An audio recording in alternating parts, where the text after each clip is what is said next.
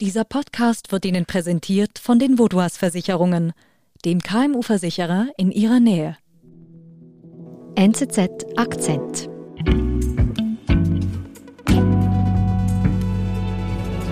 Something big could be possible. So now Laurel Hubbard, third attempt, 131. Wir sind im Jahr 2019 an den Weltmeisterschaften im Gewichtheben in Pattaya. Gewichtheben ist eine sehr traditionelle olympische Sportart. Laurel Hubbard, eine neuseeländische Athletin, die tritt hier an in der Kategorie bis 87 Kilo plus. Sie muss reißen und stoßen, also diese schwere Hantel möglichst viel Gewicht da in die Höhe stemmen. Es geht um mehr als um WM-Medaillen, es geht auch um die Qualifikation für die Olympischen Spiele. Und es ist ein sporthistorischer Moment, ein sporthistorisches Ereignis, denn Laurel Hubbard qualifiziert sich als erste Transfrau für die Olympischen Spiele, den größten Wettkampf auf der Welt.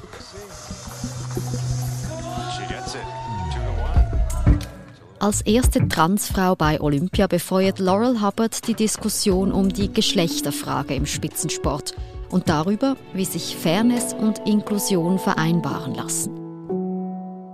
Philipp Bertsch hat in Tokio Laurels Wettkampf verfolgt. Wer ist denn Laurel Hubbard? Laurel Hubbard wird als Mann geboren, sie lebt als Mann, sie wird als Mann Sportler, sie, sie macht Gewichtheben. Sie macht das auf bescheidenem Niveau, sie macht da keine internationale Karriere und hört auch bald auf. Sie lebt dann weiter ihr normales Leben, 35 Jahre lang als Mann. Und dann entschließt sie sich aber zu einer Geschlechtsangleichung. Das ist im Jahr 2012. Und fortan lebt sie als Frau weiter.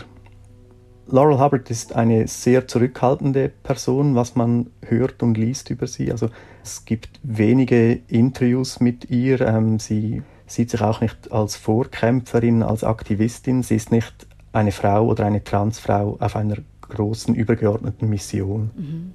Als Frau entdeckt sie das Gewichtheben wieder und sie macht dann auch eine steile Karriere. Sie wird ein paar Jahre nach der Geschlechtsangleichung bereits Weltmeisterschaftszweite in der Klasse 87 Kilogramm plus.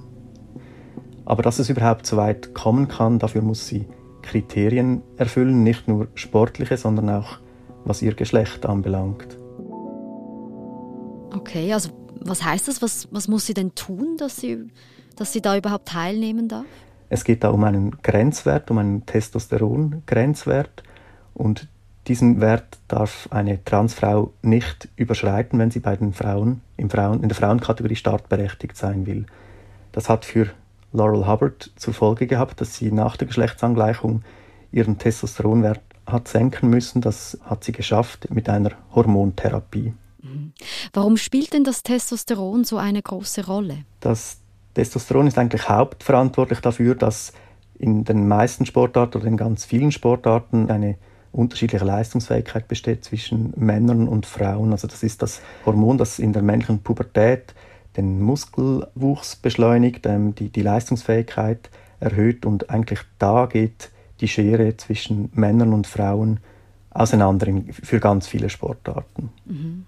Also deshalb muss Laurel mit Hormonen den Testosteronwert senken. Genau, und das Testosteron, das ist nicht nur bei ihr als Transfrau ein großes Thema, es gibt auch andere Frauen, die da den Testosteronwert haben senken müssen, die, weil sie einen natürlich erhöhten Testosteronwert haben, ohne dass sie Transfrauen sind. Mhm. Also dass Frauen starten, die einen natürlich zu hohen Testosteronwert haben. Kommt denn das häufig vor im Spitzensport, dass solche Frauen dann eben wegen dieser Regel eine Hormontherapie machen müssen, um überhaupt starten zu können?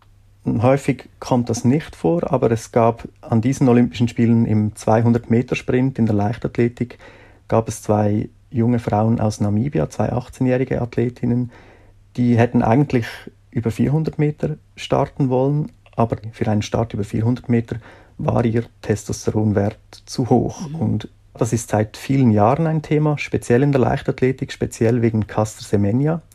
Caster Semenya war eine 18-jährige Südafrikanerin, die im Jahr 2009 aus dem Nichts überlegen Weltmeisterin geworden ist und es hat sofort Zweifel an ihrer Geschlechtsidentität gegeben. Als erstes musste sie sich die Frage anhören, ob sie überhaupt eine Frau sei. Und aus dieser Geschichte ist dann ein jahrelanges Verfahren entstanden, das zu den heute gängigen Regeln geführt hat.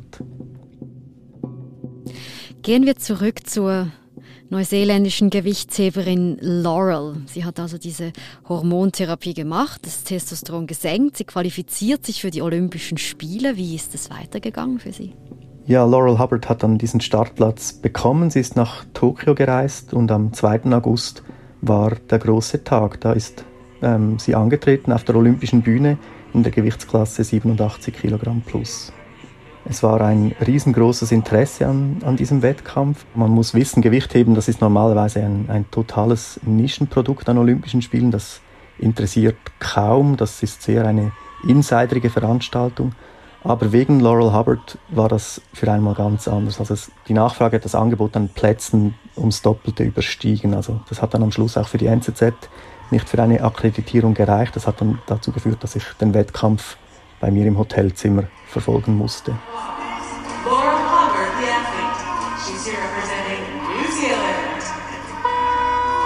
Dann also beginnt dieser Wettkampf, auf den ganz viele Menschen sehr gespannt gewartet haben. Laurel Hubbard betritt dieses Rechteck, dieses hell ausgeleuchtete Rechteck. Alle Augen sind auf sie gerichtet. Sie ähm, schnappt sich die 120 Kilo Hantel. Sie muss die reißen, das heißt in einem Zug hochstemmen und dann mit gestreckten Armen stillhalten. Dann hat sie das geschafft. Sie versucht sich daran und die, die Hantel, die entgleitet ihr, ähm, fällt hinter ihr auf den Boden und der erste Versuch misslingt. Sie packt dann nochmal 5 Kilo drauf, es sind dann 125 Kilo beim zweiten Versuch, doch es passiert dasselbe. Und beim dritten Versuch, es ist bereits ihr letzter im, im Reißen, da hat sie eigentlich das Gefühl, sie hat es geschafft, doch zwei der drei Kampfrichter taxieren den Versuch dann als ungültig.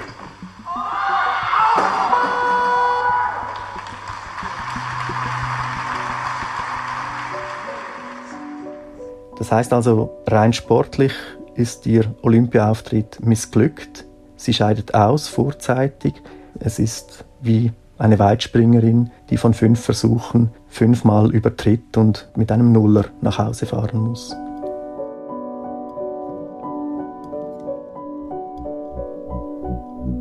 Wir sind gleich zurück. Immer mehr Unternehmen werden Opfer von Virusattacken oder Hackerangriffen. Damit solche Zwischenfälle ihr Unternehmen nicht lahmlegen, sind Sie und Ihre Kunden mit der Cyber- und Datenschutzdeckung der Vaudoise gegen diese unsichtbaren Risiken geschützt. Zusätzlich zur Deckung erhalten Sie bei einer Cyberattacke kostenlos und rund um die Uhr Unterstützung von der Vaudoise.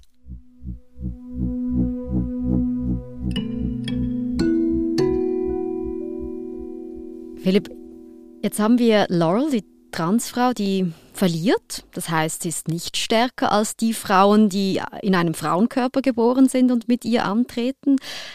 Heißt das denn jetzt, es gibt diese Leistungsvorteile gar nicht, die Transfrauen mutmaßlich haben? Ja, dass sie nicht gewinnt, das kann ja auch aufgrund von technischen Mängeln sein oder dass sie einfach nicht die allertalentierteste Gewichtheberin ist.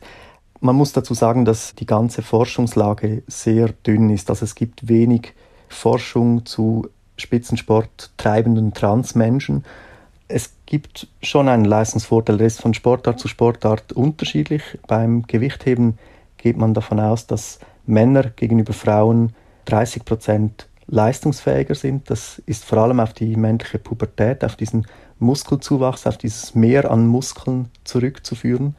Und bei einer Transfrau verschwindet dieser Vorteil nicht einfach, der, der wird kleiner, aber gemäß Forschungen, die vorliegen, wird er eben nur um 5% von diesen 30% kleiner. Und man weiß, dass die Oberschenkelmuskulatur zum Beispiel, die sehr ähm, entscheidend ist beim Gewichtheben, dass diese Oberschenkelmuskulatur natürlich nicht auf den Stand einer Frau zurückgeht nach einer Geschlechtsangleichung allein wegen den Hormonen. Das heißt, da, da besteht ein, ein Kraftvorteil. Mhm. Hat sich Laurel denn nach ihrem Wettkampf, nach, ihren, nach ihrer doch, ja, muss man sagen, Niederlage auch dazu geäußert? Ja, sie musste dann wie jede Teilnehmerin, wie jeder Teilnehmer an Olympischen Spielen die sogenannte Mixzone passieren. Da warten die ganzen Journalistinnen und Journalisten und sie ist da hingestanden und hat Stellung genommen, hat was gesagt zu, zu diesem einschneidenden Erlebnis und man hat nicht den Eindruck, dass sie am Boden zerstört ist, sondern Stolz empfindet für diese historische Errungenschaft, es als erste Transfrauen Olympische Spiele geschafft zu haben. Really, that's what the Olympics is all about, isn't it? It's a series of quite extraordinary moments, and um, although I haven't really achieved the results that um, I and others had hoped for. Tags darauf hat Laurel Hubbard dann ausgewählte Medienvertreter empfangen und ähm, geredet über all das, was sie erlebt hat hier in Tokio, aber auch in den letzten Jahren. Um, I'm not going to pretend that this is the easiest point in my sporting career. Sie hat sich ähm, ausführlich bedankt bei den Verbänden, also dass man offen war für sie, dass man sie inkludiert hat in diese olympische Familie, sie als Transfrau. Und sie hat aber gleichzeitig auch nochmal klar gemacht, wie unwohl es ihr gewesen ist, ähm, aufgrund ihres Geschlechts, auf, aufgrund ihres angepassten Geschlechts, so viel Aufmerksamkeit ausgelöst zu haben. Und sie hat auch gesagt, dass sie froh sei, dass das jetzt vorbei ist und dass sie diese Zeit im, im Rampenlicht hinter sich hat. I think the world is changing and there are opportunities for people to be out in the world and, and do things. Haben sich denn auch die Frauen geäußert, die gegen Laurel, also die gegen eine Transfrau antreten mussten an den Olympischen Spielen? Ja, nach dem Wettkampf war das natürlich eine der großen Fragen, die diesen Athletinnen gestellt worden ist. Und die haben sich aber da bedeckt gehalten. Also es hat keine Kritik geäußert. Es ist natürlich auch allen bewusst, dass man sich da in die Nesseln setzen kann mit, mit Aussagen. Und wie kontrovers das Thema diskutiert wird, das zeigt sich daran, dass es eben nicht nur Zustimmung gab, ähm, Applaus für diese Inklusion, für diesen Schritt zur Inklusion, sondern es gab auch die Reaktion der Organisation Fair Play for Women. Also das sind quasi die Anwältinnen der Fairness im Frauensport und die haben ein Bild gepostet von einer Athletin, die die Olympischen Spiele verpasst hat. Sie, sie war die erste, die es dann eben gerade nicht geschafft hat und die Message dahinter ist klar eigentlich sollte diese Athletin aus deren Sicht an den Olympischen Spielen dabei sein und nicht Laurel Hubbard. Hm.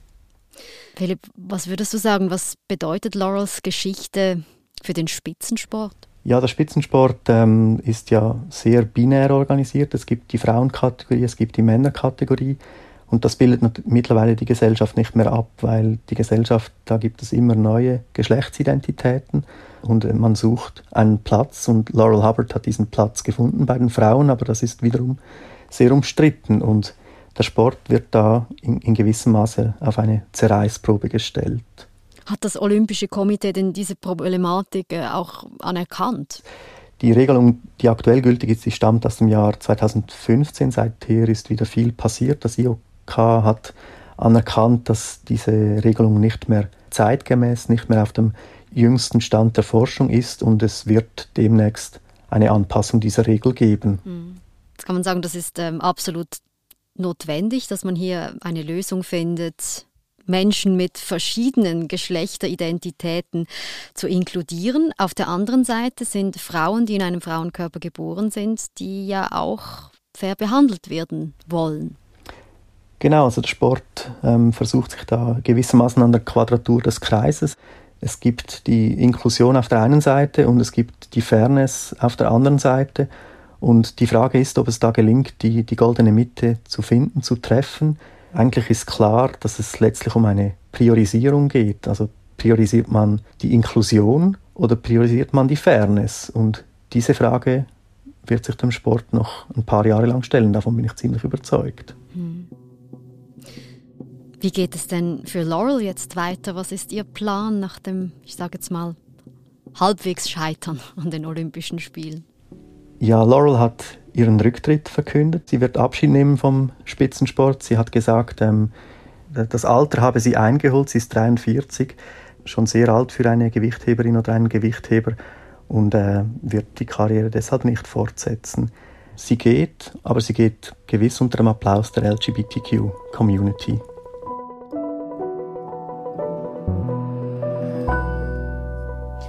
Philipp, vielen lieben Dank. Eine letzte Frage, ganz kurz. Ähm, bei den Männern fragt niemand nach dem Testosteronwert, oder?